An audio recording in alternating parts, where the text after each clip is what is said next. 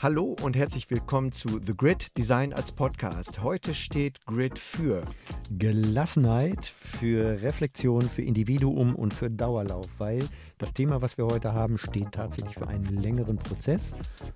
Nämlich den der Positionierung als Designerin und als Designer. Und genau. dazu wünschen wir euch viel Spaß mit.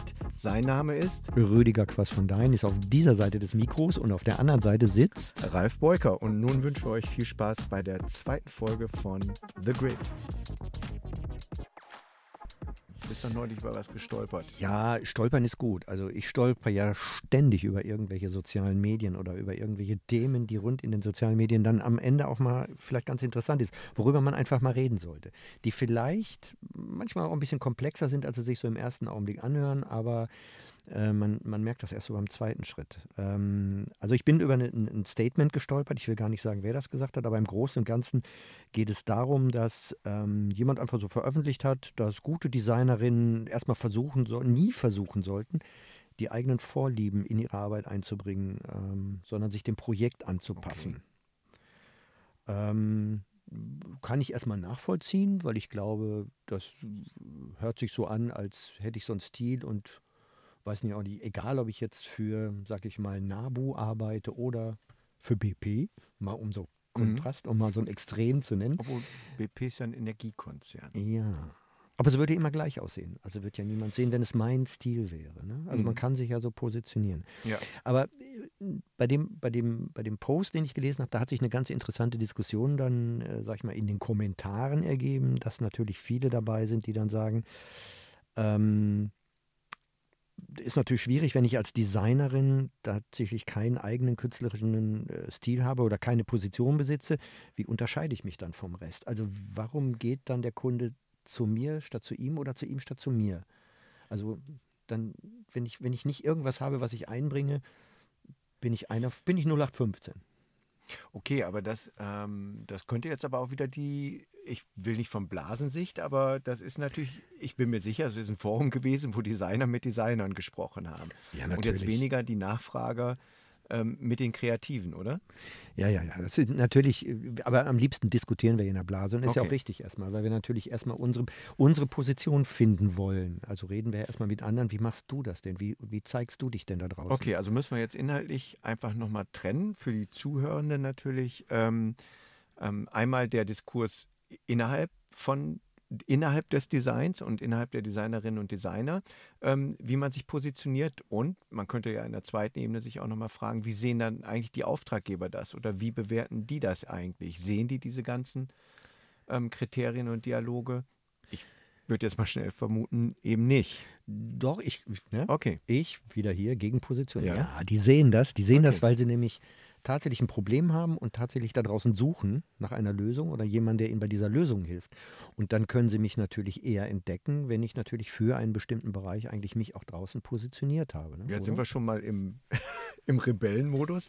Aber, ähm, ähm, aber in, gut, aber dann als Auftraggeber, ähm, da suche ich doch dann die Stilistik, die mir passt. Und da möchte ich mich doch nicht mit dem Designer über seine über seine Stilistik, also über Stilistik im Allgemeinen unterhalten. Also wie kriegt ein Designer oder eine Designerin dieses Spannungsfeld hin?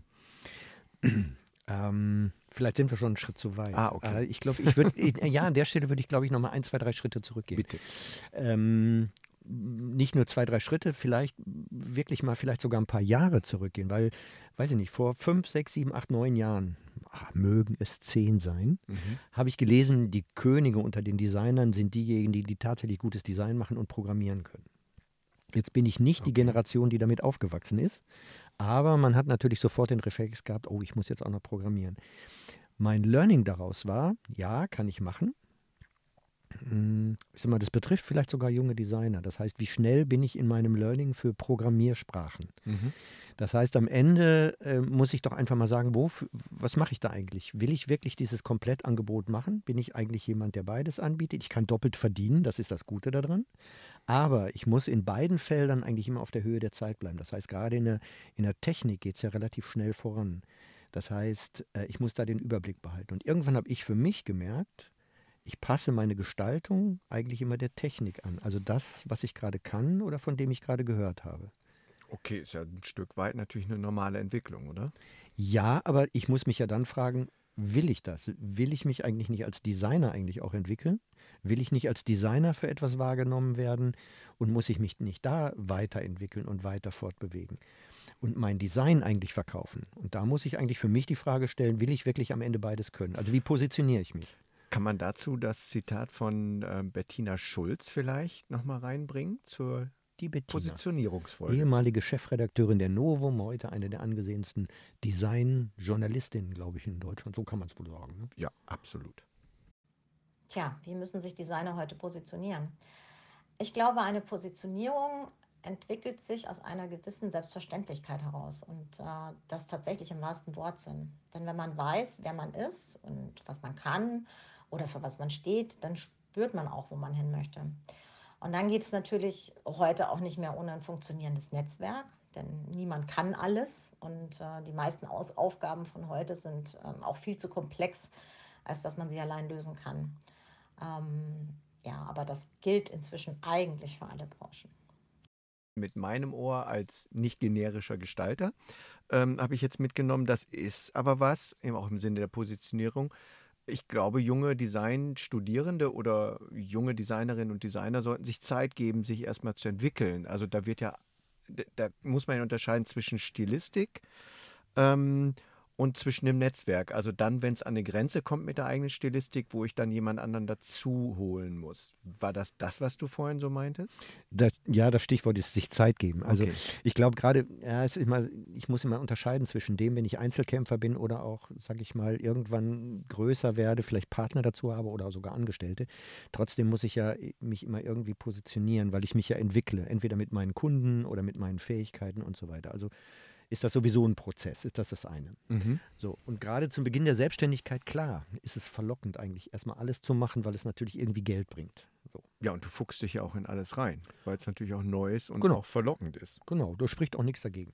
Also nur auf lange Sicht, glaube ich, muss, ist, es, ist es vielleicht das Falsche, mhm. sodass ich mich eigentlich in dem Prozess immer wieder beobachten muss und für mich herausfinden muss, ähm, ja, weiß ich auch nicht was für ein Designer bin ich eigentlich? Bin ich jetzt dieser neue Designer mit T-Shape-Profil, breit aufgestellt und strategisch mit einer Vertiefung? Oder bin ich irgendwo an der Schnittstelle zwischen Design und Business? Oder wo liegen meine Stärken und Schwächen? Also wo, wie kann ich das einordnen? Okay, hast gerade gut angesprochen, Stärken, Schwächen. Ähm, vielleicht für die Zuhörenden, ähm, die SWOT-Modell könnte eigentlich ganz gut reinpassen. Denn eigentlich, was wir bisher jetzt ja, in den letzten sieben, acht Minuten besprochen haben, beschäftigt die sich ja einmal mit dem, also was erwartet der Markt da draußen, also welche Chancen, aber auch welche Risiken lauern da draußen bei den Auftraggebern, die ähm, ähm, hoffentlich in der Vielzahl auf die Designer und Designerinnen da warten und auf der anderen Ebene, auf der Persönlichkeitsebene dann eben die eigene Evaluation von ähm, tatsächlich von Stärken und Schwächen und die mhm. dann eben dann solch ein erster Schritt sein können, der einem dabei hilft, ähm, sich selber zu positionieren oder erstmal zu verorten. Ja, ähm, ich finde das Modell, äh, finde ich sowieso immer äh, eigentlich schon immer ganz gut, aber wichtig ist dabei nochmal bei uns bei uns Designern. Klingt immer so, klingt ja, immer genau. so, klingt immer so abgrenzend, ist gar nicht gemeint. Aber ich glaube, für uns kommt schon auch nochmal eine, so, so eine emotionale Ebene dazu. Ähm, also wofür stehe ich eigentlich? Neben, neben meinen, sag ich mal, handwerklichen Fähigkeiten, die, mhm. ich, die ich eigentlich gut argumentieren kann immer, finde ich. Sollte jeder Designer gut können oder jede Designerin.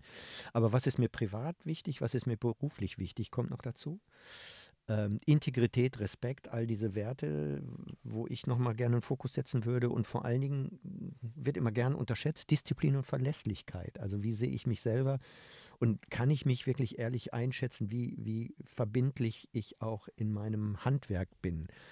Das, das ist so ein, so ein Moment, wo es richtig schwierig wird in der Selbsteinschätzung. Ja, das ist ja, ein, ich sag mal, eine Schwachstelle des Modells. Also wenn ich jetzt meine eigenen Schwächen, also ich sag mal, wie lange, wenn ich uns beide angucke, wie lange hat es gedauert, dass man mit einem halbwegs objektiven Abstand auf seine eigenen Schwächen gucken Da sind wir noch nicht durch. Kann. Also ich, ich könnte auf meine Schwächen gucken, wenn ich welche hätte. Also ja, dieser Standardspruch. Aber ähm, ich, ich glaube, das ist natürlich eine große Herausforderung. Wir können da jetzt in, in unserer Lebensphase ein bisschen anders drauf gucken als natürlich der, der junge Design-Nachwuchs.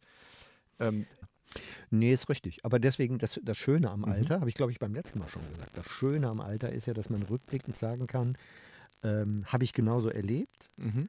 habe aber für mich als Learning ähm, daraus gezogen, man kann noch so ein guter Designer sein, wenn man nicht äh, Disziplin hat und nicht verlässlich ist für den Kunden, dann ist man den Kunden auch sehr schnell wieder los. Das heißt, ich glaube, die Verbindlichkeit ist manchmal wichtiger als alles andere. Da kann im Design auch mal was daneben gehen, man kann auch mal einen Druckfehler drin mhm. haben wenn das ganze Ding wirklich in einer, in einer Abstimmung, in einer, in einer Fertigstellung und so weiter wirklich verbindlich und verlässlich abgegeben wurde.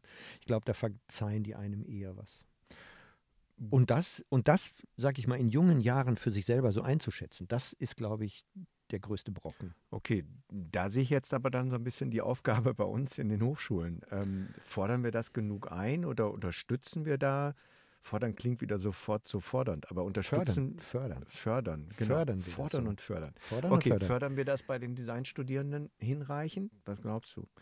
Boah, lass ich mal so stehen. Also ich glaube, jeder von uns bemüht sich natürlich, ähm, nicht nur in, in, den, in den Seminaren zu motivieren, äh, sondern eben tatsächlich auch immer darauf hinzuweisen, dass die Sachen dann irgendwann fertig werden müssen. Ich glaube nur, dass es in der Natur der Sache liegt, dass es im Studium tatsächlich ein etwas weicheres Ende gibt, als dann draußen später, wenn der erste Auftrag droht. Ja, aber äh, jetzt, wo wir gerade drüber reden, auch wenn wir es vorher nicht abgesprochen haben. Ähm, aber ich manchmal, wenn ich so, wenn ich jetzt versuche, im Rahmen meiner eigenen kleinen SWOT-Analyse mal mhm. zu gucken, also ähm, glaube, ähm, dass es uns in der Designausbildung schon gut tun würde, diese, diese Verbindlichkeit tatsächlich oder dass die, die, die Studierenden darin zu unterstützen, verbindlicher zu sein mit der Art und Weise, wie sie kommunizieren, mit, ja. mit der Verlässlichkeit. Unbedingt. Mit, ähm, dass, dass das ein vermutlich auch wie alles in unserem Leben Corona-bedingt natürlich auch auf der Strecke geblieben ist, aber im direkten Dialog das Fenster wieder zu öffnen, damit man da ähm, ehrlich auch drüber reden kann, weil um ehrlich zu sein, es piekst natürlich auch immer ein bisschen, oder? Unbedingt, unbedingt. Man kriegt immer, ähm, ah, ich meine, erzähle ich ja auch nichts Neues, man kriegt immer eine schöne Mail. Folgendes Problem habe ich und man denkt sich, na gut, es ist Nachmittag 17 Uhr, ich antworte noch schnell und vier Tage später kommt die Antwort, danke für die schnelle Antwort. Also ähm, da, da, hast du recht. Also da, sage ich mal, ist vielleicht äh, noch nicht der richtige Blick darauf, wie man eigentlich miteinander kommuniziert oder wie man auch miteinander umgeht. Und ich glaube, die, eigentlich wäre es ähm, sinnvoll, gerade an dieser Stelle, in diesem Gespräch mhm. nochmal darauf hinzuweisen, dass das nicht unterschätzt werden darf, weil das eine gute Übung ist eigentlich für alles das, was später kommt. Und das, wie gesagt, jetzt im ersten Blick gar nichts mit meinem Designschwerpunkt zu tun hat, aber später mit meiner Art, wie ich mich auch am Markt positioniere. Also neben meinen visuellen. Menschenbildung. Also Menschenbildung. Menschenbildung. Ja, das äh, interessant. Also jetzt für die Zuhörer, wir haben es vorher nicht abgesprochen. Jetzt gerade diesen, diesen Stream. Nicht, dass wir überhaupt was abgesprochen hätten. Noch nie. Noch nie. Aber, aber ich glaube, das ist ein, wichtiger Punkt. Vielleicht kann man den auch nochmal, vielleicht können wir ja so ein, ähm, also in, in, in meiner, in meiner Fakultät quasi in der Betriebswirtschaft, da gibt es so einen Business-Knigge. Den habe ich auch als Student so ge ähm, ge gelernt. Den kann man nicht auswendig lernen, aber da ging es so, wie man sich so verhält, so in Unternehmen und so weiter. Vielleicht können wir in einer anderen Folge irgendwann nochmal so ein, so ein, so ein Designer-Knigge. So, so nicht im Sinne von Do's und Don'ts, sondern tatsächlich, was hilft, was hilft einem als Designer dabei, mit Auftraggeberinnen und Auftraggebern ähm, ja verbindlich zu kommunizieren. Ja, mhm. äh, weil ich glaube, das gehört Menschenbildung, schönes Wort eigentlich. Mhm. Ähm, klingt aber auch so streng. Irgendwie. Ja, klingt streng. Klingt streng, ist aber, ist aber gar nicht so gemeint. Äh, nee, habe ich auch nicht so verstanden. Aber ich glaube, das ist schon, ähm, ich weiß ich nicht, also ich glaube, wenn, wenn Kreativleistungen eingef einge angefragt werden oder äh, eingekauft werden. Ich glaube, den, den, den meisten Menschen auf der anderen Seite des Schreibtisches, denen ist das schon relativ ähm, klar, warum sie mit einem Kreativen arbeiten, mhm. weil, sie, weil sie da etwas bekommen, was sie selber vielleicht nicht können. Aber ich glaube, am Ende ist es wichtig, in deren Köpfen zu bleiben, weil ich ja mit meinem Auftrag auch immer den nächsten Auftrag, deshalb reite ich da so drauf rum, mhm. ähm, diese Verlässlichkeit. Ich muss ja irgendetwas schaffen, um in dem Kopf des Gegenübers zu bleiben, um, damit er mich damit immer in Verbindung bringt. Und ich glaube, deswegen ist es so wichtig, ähm, oder deshalb meine ich, dass es so wichtig ist, aus meiner Erfahrung raus, einfach auch diese, diese Punkte immer wieder so zu betonen Nicht indem ich sie wiederhole, sondern indem ich einfach so bin, wie ich bin, nämlich pünktlich zum Beispiel. Aber das fällt mir jetzt gerade ein, weil ich es in dieser Woche auch in irgendeiner meiner Veranstaltungen so hatte. Ähm, Verbindlichkeit kann man natürlich auch darüber herstellen, indem man ähm, dieses, dieses, ich habe fast den Eindruck, das ist das Thema unserer Zeit. Also ich glaube, wir haben keinen keinen Mangel an Antworten, also an, an Antworten, sondern Mangel an vielleicht guten Fragen, die einen dann auf neue Antworten bringen. Interessierte, gute Fragen zu stellen und gar nicht sich so sehr unter Druck setzen zu lassen, immer für alles eine Antwort zu haben. Bevor, Jetzt, jetzt bin ich sprachlos. Jetzt ich habe sprachlos, keine ne? Antwort drauf. ja, genau. Ja, genau. Und ich habe eine Frage gehabt. Ja, Vielleicht müssen wir die gar nicht beantworten. Aber, ähm, aber ich glaube, die, die, und dann können wir vielleicht nochmal zurückkommen, weil ähm, auf, auf dieses Eingangsbeispiel, Ja. weil du hattest ja dieses Beispiel genannt von dem, also wenn ihr jetzt den Faden verloren habt, macht nichts. Wir auch. Wir gehen jetzt einfach nochmal zurück an den Anfang, weil da ging es also um dieses Zitat, ähm, dass es, ähm, dass man sich eigentlich an die Projekte anzupassen hat und äh, unter nicht Vernachlässigung, aber unter Ausblendung seiner eigenen seine eigenen Vorlieben. Vorlieben oder Interessen oder Mhm. wie auch immer. Ähm, wie haben die denn dann noch weiter reagiert? Also ohne jetzt diesen Thread, ähm, die, diesen, diesen Unterhaltungsstrang äh, vorzulesen, aber sind, die, sind da nicht ein paar aggro geworden? Ja. deshalb ist der, der glaube ich, am Ende auch geschlossen worden. Ah. ähm, ja, weil es dann Aber- schon, weil es dann schon sehr stark in, in, wie gesagt, in so eine Blasendiskussion ging. Ähm, Aber was waren denn die, die pointiertesten Positionen da? Die weiß ich jetzt nicht mehr auswendig, aber am Ende ging es darum, tatsächlich das, was ich eingangs eben auch kurz ähm, zitiert habe, dass es darum Die geht, künstlerische Haltung? die künstlerische Haltung und ähm, den eigenen Stil. Nur ich, sagen wir, meine Meinung ist dazu, wenn wir alle Künstler sind, dann sind wir auch wieder 0815, weil dann sind wir alle sagen wir mal, vergleichbar auf künstlerischem Niveau. Genauso wie wir eben, sag ich mal, in der, in der Nichtsichtbarkeit eines Stils 0815 sind. Ne? Dazu fällt mir aber dann nochmal ein, weil, ähm, weil also der Disziplin, der ja ähm, der höchste oder größte künstlerische Anspruch vorgeworfen oder unterstellt wird, ist ja die Illustration. Da haben wir auch noch ein Zitat, glaube ich, von Felix Scheinberger dazu. Meiner Erfahrung nach ist es so, dass Illustration relativ oft gebucht wird, wenn es nicht nur darum geht, etwas Schönes zu machen, ein schönes Bild für die Wand oder für eine Seite zu erstellen, sondern wenn es darum geht, Inhalte begreiflicher zu machen, Inhalte zu verdeutlichen oder Inhalte mit Hilfe einer Idee zu transportieren. Genau. Also jetzt sind wir beides keine Illustratoren. Äh, jetzt sind wir aber beide, glaube ich, schon ähm, in der Zusammenarbeit mit Illustratoren so, dass wir eine best- bestimmte Kriterienkompetenz haben. Ich von meiner Seite jedenfalls auch im, in der Zusammenarbeit mit Mhm. Illustratoren. Also warum kaufe ich wann einen Illustratoren ein? Wie müssten sich eigentlich Illustratoren heute positionieren? Wir reden immer viel zu sehr über uns Kommunikationsdesigner. Ich bin zwar der Meinung, wir sind die Krone des Designs, aber Oh, das sehe ich sehen viele Kollegen anders Hätten wir aus jetzt so- anderen Disziplinen. Hätten wir jetzt so eine Live-Schalte, 50 Prozent der Zuhörenden Dann haben würde- sich jetzt gerade rausgeklickt. genau. Oder der Thread würde geschlossen. Genau. Nein, ähm, nein, wonach suche ich bei einem Illustratoren, wenn ich eine bestimmte Aufgabe habe? Und da ist sicherlich das eine ist eine gewisse Stilistik oder Mhm. eine gewisse Sicherheit in bestimmten Techniken. Ähm, weil ich weiß oder ich habe das Gefühl für ein Gesamterscheinungsbild ähm, für ein Medium, ich sage jetzt mal eine Zeitschrift, Mhm. und dann suche ich mir natürlich einen Illustratoren raus, der ähm, jetzt in dieses Gesamterscheinungsbild passt. Okay, Ich also das äh, umgekehrt aber nicht wegen der Technik alleine. Okay, aber umgekehrt formuliert bedeutet das, äh, wenn man dann manchmal durchs Raster fällt, dann ist das nicht aufgrund der eigenen Positionierung, sondern dann ist das, weil das halt nicht in das Nachfrageraster passt. Und Genau. das zählt zur Natur der Sache dazu. Genau, Okay, genau. also Frustrationspotenzial muss da gar nicht vorhanden sein. Nein. Ähm, auch ich würde mich jetzt auch nicht trauen, einem Illustratoren eine Positionierungsvorgabe zu machen. Was aber immer hilft, ist, sage ich mal, eine gewisse Variabilität, sage ich Mhm. mal. Auf der einen, ah, das ist, wieder so komplex. Also Ja. ich glaube, ich würde nie einen Illustratoren buchen, der von sich sagt, äh, ich mache einfach nur, ich mache alles jetzt in Aquarell. So, das, das, das wird, glaube ich, ähm, dem, dem Ganzen, glaube ich, nicht zuträglich sein. Okay, also eine stilistische Offenheit sollte auf jeden Fall da sein. Ja, bei gleichzeitiger, sag ich mal, ähm, inhaltlichen Kompetenz auch von. Okay. Mhm. Weil ähm, es ist schon so, dass ich, bleiben wir mal bei einem ganz plakativen Beispiel, weil ich sehr viel in der Finanzkommunikation arbeite. Ich habe noch nie ein Foto von einem Zinsfuß gesehen. Wir wissen alle noch, was aus dem Matheunterricht ein Zinsfuß ist. Also das wäre zum Beispiel so eine Mhm. Aufgabe, da würde ich einem Illustratoren sagen, du, ich brauche eine Illustration, hier habe ich die Geschichte, das ist eine Zinseszinsgeschichte und ne, geht um, Mhm. geht um, weiß ich nicht was, bundesdeutsche Schulden im Zinseszinsbereich. Genau, haben wir jetzt viele. Genau. Haben wir jetzt gerade sehr Ja. viel wieder aufgenommen.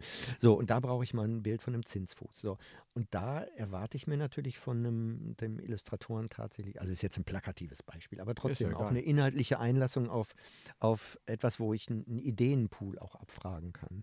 So, und wenn, wenn ein Illustrator mir das tatsächlich in, in so einer Übersetzung auch noch bieten kann, ist das natürlich eine, eine super Positionierung bei mir am Ende, weil ich tatsächlich von ihm, wie ich sage jetzt mal bei, Mhm. bei neben der Ver meiner meinem Lieblingsthema Verlässlichkeit, Mhm. ähm, tatsächlich etwas habe, wo, wo, wo er mir im Kopf bleibt, weil ich mittlerweile weiß, wenn ich bestimmte abstrakte Themen habe, kann ich drei, vier, fünf Illustratoren in Deutschland ansprechen, von denen bekomme ich tatsächlich das, wo ich vielleicht andere Illustratoren schon hatte in meiner, meinen letzten Jahren, äh, wo ich gemerkt habe, da, da gibt es so keinen Zugang. Ne? Okay, also wenn ich dich richtig verstanden habe, macht es dann tatsächlich Sinn, ähm, ähm, auch für, für Illustratorinnen und Illustratoren, weil wir jetzt gerade ganz konkret drüber reden, ähm, sich mit Inhalten über ihre Illustrationen natürlich über das Fachliche hinaus auseinanderzusetzen, um zu schauen, was sind zum Beispiel die Nischen ähm, oder beziehungsweise nicht die Nischen, die Bereiche, die mich tatsächlich interessieren. Also wenn jemand auf einmal ähm, sagt, also diese wirtschaftlich-sozialen Themen sind Themen, die mich interessieren, ähm, da dann möglichst viel Wissen auch aufzusaugen, neben dem eigentlichen handwerklichen Illustratorenwissen, ähm, was einen dazu in die Lage versetzt, mit möglichen Auftraggebern ähm, dann in den Dialog zu kommen, um dann gemeinsam nicht nur Stilistiken zu entwickeln, sondern, so wie Felix Scheinberger es vorhin gesagt hat, die Inhalte mit zu Genau. kuratieren. Genau. Genau. Im Aber Rahmen- dazu, dazu muss, der- ja? ja, im Rahmen, genau. Aber dazu muss ich noch nicht mal ein Finanzexperte sein. Also eine der besten Illustratorinnen, mit der ich zusammengearbeitet habe, lange, lange Jahre, Ute Helmbold. Schöne Grüße, Ute. Genau, Grüße. Grüße, Sagt man so im Grüße. Podcast, ne? Genau, Ja. man sagt das so.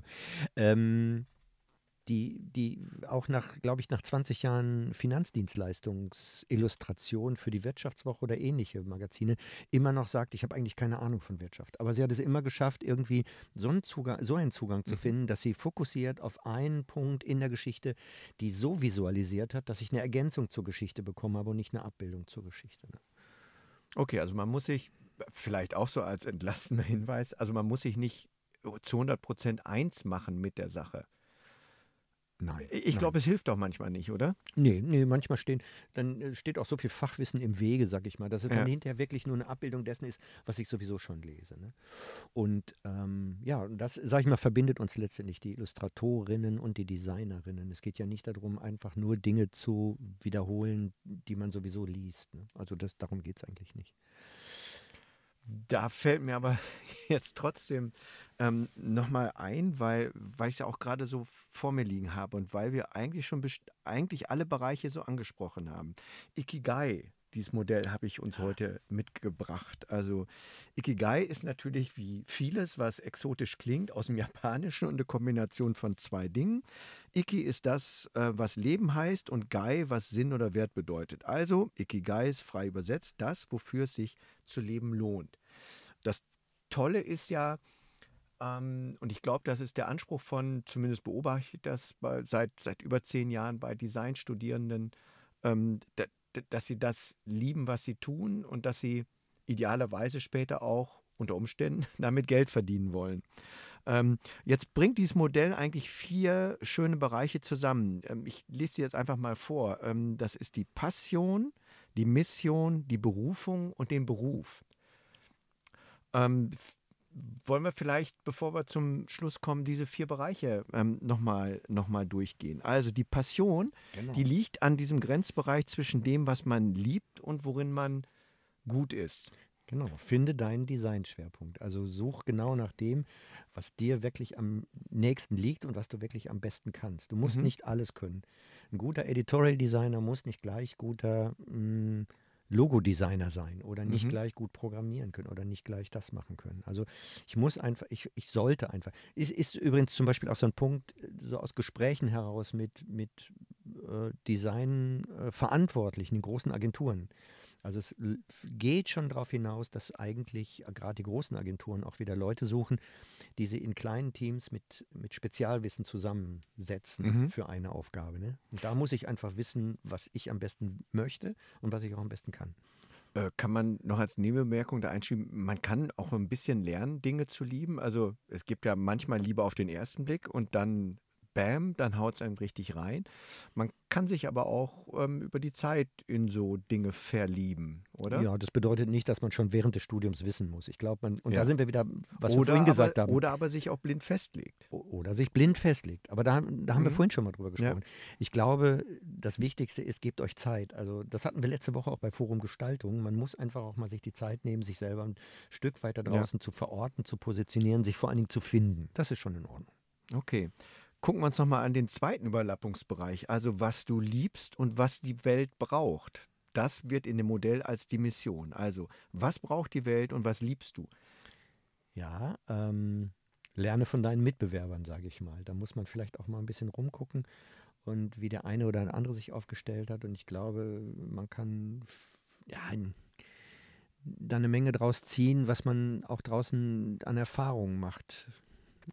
Naja, wobei, was die Welt braucht, natürlich einen Rückwärtsblick und einen Vorwärtsblick beinhaltet. Also auch letzte Woche, ähm, vor fünf Jahren, äh, also dieser TikTok-Vortrag ähm, und welche Chancen eigentlich dieses Medium TikTok ähm, tatsächlich bietet, wo eben gesagt worden ist, natürlich zu Recht, vor fünf Jahren hat es dieses Profil Ja. ähm, so noch gar nicht gegeben. Ähm, also ähm, offen, also ich würde das jetzt so lesen, was die Welt braucht, immer die Antennen ein bisschen offen zu halten. Ja, das hast du jetzt besser ausgedrückt als ich mit den, mit den Mitbewerbern, dass man Okay. sich die anschauen soll. Mhm. Eigentlich, eigentlich war der Gedanke so in die Richtung, dass man dort Dinge für sich auch entdecken kann, die man vielleicht während des Studiums noch gar nicht gesehen hat. Das meinte ich damit. Mhm. Und, ähm, und auch da, ich glaube, aber das war auch so der Takeaway von der letzten Woche.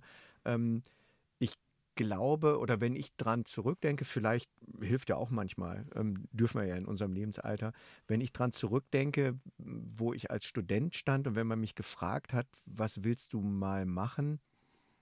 Ich glaube, ich habe auch noch keine Antwort gehabt. Mm, So mit Anfang 20. Also, ähm, ja gut, bei mir war es schon Mitte 20, als Okay. ich dann fertig war. Und hast bei Aber der Eignungsprüfung hast du gesagt, ich werde Editorial Designer. das Schöne ist, dass unser einer damals noch keine Eignungsprüfung braucht. Es gab ja noch die ZVS, die zentrale Stelle für die Vergabe von Studienplätzen für Schön. die Jüngeren unter uns. Mhm. Ähm, und mit einem äh, kunstorientierten Abitur zusammen wurde das dann, glaube ich, eher verteilt, als dass man da nochmal eine zusätzliche äh, handwerkliche Eignung abgeben musste. Ähm, aber äh, wenn, ich, wenn ich an mein Studium zurückdenke, ähm, habe ich nicht viele Kurse gehabt, die ich in irgendeiner Form später gebrauchen konnte. Auch schön. Toll. Ich glaube, da hat sich das Studium mittlerweile und natürlich voller Stolz wieder der Blick auf die MSD. Mhm. Ich glaube, wir haben schon ein Angebot hier in der Breite an, an, an Ausbildungsmöglichkeiten, Möglichkeiten, ähm, die einem draußen ganz gut helfen können, die uns nicht fertig machen hier für den, für den Beruf, aber so berufsqualifiziert entlassen, dass man damit merkt, dass man draußen, glaube ich, ganz gut zurechtkommen kann. Ähm, das war damals nicht. Ich, das Einzige, wovon ich wusste, als ich fertig war, bin ich rausgegangen und habe gedacht, ähm, ich, egal was auf mich zukommt, ich denke, jedes Ding hat das recht vernünftig gestaltet zu sein. Also ich habe eigentlich noch nicht so, so, so Flausen im Kopf gehabt, sozusagen. Ne? Okay, aber dennoch, also die, ich glaube, dennoch darf man nicht aus dem Auge verlieren, was die Welt braucht. Ich glaube, das ist immer noch mal so ein Reality-Check. Natürlich kann man, ähm, kann man sich so idealistisch aufstellen und sagen, ähm, jetzt dieses TikTok-Beispiel vor fünf Jahren konnte man natürlich, ähm, oder ich glaube, eigentlich vor, vor zwei Jahren, wenn man von TikTok geredet hat, zumindest in bestimmten Ziel- oder Nutzergruppen, hat man Kopfschütteln geerntet tatsächlich. Ähm, Ja. die, hm? Ja, das ist ein aktuelles Beispiel. Ja. Vielleicht, ach, ich bin heute wieder so im Rückblick unterwegs. Egal. Ähm, wenn ich überlege, womit ich mal angefangen habe zu arbeiten, womit ich mich selbstständig gemacht habe und wenn ich nochmal überlege, was ich eigentlich heute mache, ähm, da gibt es schon e- auch eine, eine Entwicklung. Also ich verdiene eigentlich mein heut, heute mein Geld tatsächlich eher mit, ähm, mit einem Consulting, weil ich, Mhm. ich fühle mich eigentlich mittlerweile ja, immer noch als Designer. Ich, ich gestalte auch noch operativ, aber ich glaube, ich bin mehr unterwegs, ähm, den, meinen Kunden gegenüber zu argumentieren, welchen Mehrwert sie eigentlich erhalten durch unsere, welches Resultat sie erhalten mhm. durch unsere Arbeit, als dass ich meine Arbeit handwerklich erkläre. Vor 15 Jahren habe ich noch über Länge mal Breite mal Höhe gesprochen und heute rede Ja, sicherlich auch noch immer wichtig ist. Immer noch wichtig, aber das wird vorausgesetzt. Also heute fragt mich keiner mehr nach einem Zeilenabstand. Mhm. Die fragen mich aber am Ende, welche Idee hat dieses Ding und ähm, das sind, also ich sage jetzt mal Zeitschrift, welche Idee hat Ihre Zeitschrift und was kommunizieren wir damit und an welcher Stelle hilft mir das? Und dafür muss ich Argumente finden. Also hat sich das schon auch ähnlich wie TikTok entwickelt, weil ich glaube, ich rede und rede. Ne? Ja, aber, aber trotzdem, ich, ich glaube, für die Zuhörenden muss man das äh, doch nochmal, ähm, oder zumindest ist das meine Wahrnehmung, ähm, auch wieder dieser Zeitfaktor. Ich glaube, deine Einsicht jetzt ist natürlich deiner Seniorität natürlich auch geschuldet. Und wir reden jetzt über zum Teil auch über junge Menschen, die mit Mitte 20 in den Beruf starten. Also ich glaube, das sind ähm, ganz unterschiedliche ähm, Einstiegspunkte, wo man sich dann irgendwo dann eben auch hinentwickelt. Ähm, also ich glaube, dass ich könnte mir gut vorstellen, man startet wirklich tendenziell erstmal mit dem handwerklich-stilistischen und wächst dann langsam ähm, in die, auf die Meta-Ebene hoch, wo es dann mehr um die Kriterien geht und weniger um die detaillierte handwerkliche Ausführung. Zumindest ja. im Dialog mit den Kunden oder Auftraggebern. Ja, aber trotzdem muss ja das Bewusstsein dafür da sein, dass ich bereits jetzt in einer in, in meinem Studium schon auch das, das annehmen sollte, dass ich eigentlich so, ein, so diese, diese argumentative und didaktische Fähigkeit eben auch schule. Und ähm, das ist ja auch ein Moment, der, der bei den Agenturen draußen mittlerweile auch gefordert wird. Ne? Was, und eigentlich hast du es vorhin schon voraus, ähm, äh, vorweggenommen, zu der, zu der dritten Überlappung tatsächlich führt, also was die Welt braucht und wofür man dich bezahlen kann. Wenn das übereinander gut übereinander lappt, dann hat man seine Berufung gefunden sagt zumindest dieses Modell. Also was die Welt braucht und wofür man dich bezahlen kann. Eigentlich haben wir es die ganze Zeit vorhin immer wieder umkreist und, ähm, und angedeutet. Ähm, man kann sich dem natürlich, glaube ich, entziehen. Aber das ist natürlich eine sehr luxuriöse Position, wenn man sagt, ähm, ich tue die Dinge, ähm, ähm, die ich tun möchte, für die ich aber nicht bezahlt wäre, dann wird es natürlich schwierig. Und wenn das die Welt auch noch nicht braucht, dann bin ich, glaube ich, im sehr, sehr idealistischen tatsächlich unterwegs. Kann zum Erfolg führen, aber ich glaube, in der Vielzahl der Dinge ist, ist die Scheiterwahrscheinlichkeit da relativ hoch, oder? Das Schöne ist, du hast ja vorhin gesagt, man kann so Fragen auch mal stehen lassen, ohne dass mhm. man jetzt eine Antwort darauf hat. Ne? Ähm, ganz am Anfang habe ich mal gesagt, ist ein komplexes Thema, sich zu positionieren. Äh, es ist wahrscheinlich genauso komplex wie ein Angebot zu schreiben oder man kann das ja auch nicht ein Angebot schreiben wie mhm. das andere. Und ich glaube, ähm, das Modell, was wir hier besprechen, ist, glaube ich, ein guter Weg, um sag ich mal, sein, seinen Anfangspunkt zu finden. So würde ich es mal formulieren. Weil am Ende ist es tatsächlich, wir haben es auch jetzt ein paar Mal schon gesagt, es mhm. ist ja ein Prozess. Das heißt, jeder entwickelt sich ja auch in dem, was er tut lernt Dinge dazu, findet neue Dinge und entwickelt sich weiter. Und dementsprechend, sage ich mal, positioniere ich mich ja nicht einmal, mhm. sondern das ist ja für mich, und, und ich merke nur, das ist ein, wirklich ein langer Prozess, weil ich mich immer neu positioniere. Okay, dann das führt nämlich eigentlich zu der vierten und letzten Überlappung, die ich eigentlich, während wir jetzt drüber reden, eigentlich vielleicht noch, weil du vom Ausgangspunkt gesprochen hast, als die wichtige betrachtet, nämlich das, worin bist du gut? Wir hatten es vorhin zu Anfang und wofür man dich bezahlen kann. Ich glaube, ähm, dieses, was die Welt braucht, ähm, das ist wieder so eine, so eine zeitinduzierte Komponente. Dafür einen Blick tatsächlich oder ein Gespür zu entwickeln, glaube ich, erfordert ähm, erfordert sehr viel offene Sensoren und kann auch manchmal einen überfordern. Ich würde aus meiner Perspektive heute sagen, tatsächlich, ähm, ähm, und da schließt sich so ein bisschen der Kreis mit Blick auch auf, ähm, auf das Ende der diesmaligen Folge, ähm, tatsächlich nochmal wirklich in sich zu gehen, ganz im Sinne vom Anfang, vom SWOT, ähm, zu gucken, worin bin ich eigentlich gut oder worin möchte ich tatsächlich gut werden, weil ich, ich glaube, eine Komponente, die man nie vergessen darf und ähm, die interessanterweise meine, meine Eltern hatten immer so eine Vorstellung, äh, in dem Augenblick, wo Spaß macht ähm, und wo Arbeit leicht von der Hand geht, dann kann es keine Arbeit sein. Ähm, glücklicherweise hat sich dieser Blick auf Arbeit und auf das, was man tut, ähm, ähm, gewendet. Und man darf Spaß haben, man darf das und soll das, glaube ich, entdecken, worin man gut ist. Ähm, und wenn sich das dann auch noch deckt und man bezahlt wird, dann finde ich, ist das ein prima Einstieg. Ja, ja. Eine Sache kommt noch vielleicht Okay. dazu, nachdem, aber das ist eine kleine Sache, aber vielleicht sogar die schwerste. Wenn ich, wenn ich dann eine Weile am Markt bin und ich habe mich positioniert man, und ich habe ja gesagt, das ist ein Prozess und man tut, zeigt und tut das, was man gerne tut. Aber man muss irgendwann auch mal so einen, so einen, so einen letzten Schritt gehen und ähm, alles das rausschmeißen, was eigentlich nicht zu meiner neuen Positionierung passt. Da muss man sich auch mal von Dingen verabschieden. Mhm. Das ist, finde ich, auch nochmal so ein wichtiger Schritt, irgendwann mal zu sagen, nee, das will ich nicht und das kann ich nicht. Oder ich kann nicht und will nicht. Genau, und dazu haben wir, glaube ich, Raban Rodigkeit, der was dazu gesagt hat, oder? Der Raban. Ja. Raban-Rudigkeit, glaube ich, der Meister der Reduzierung, so hat ihn, glaube ich, Lars Hamsen mal genannt, aus Berlin. Als Gestalter verändern wir jeden Tag ein kleines bisschen die Welt. Warum sollten wir uns also auch nicht selbst verändern? Und zwar immer wieder. Ähm, fast schon ein schönes Schlusswort, oder? Fast schon philosophisch. Also auch. lange Rede, kurzer Sinn. Ähm, ich glaube, besser kann man es auch gar nicht zusammenfassen. Ähm, mach dir deine Stärken, Schwächen klar. Mhm. Finde deinen Designschwerpunkt, lerne Mhm. von deinen Mitbewerbern, lerne davon, wie sich der Markt äh, auch verändert und du vielleicht Mhm. neue Möglichkeiten findest in Technologien oder Dingen oder Kommunikationskanälen, die es heute noch gar nicht gibt, aber erst in fünf Jahren.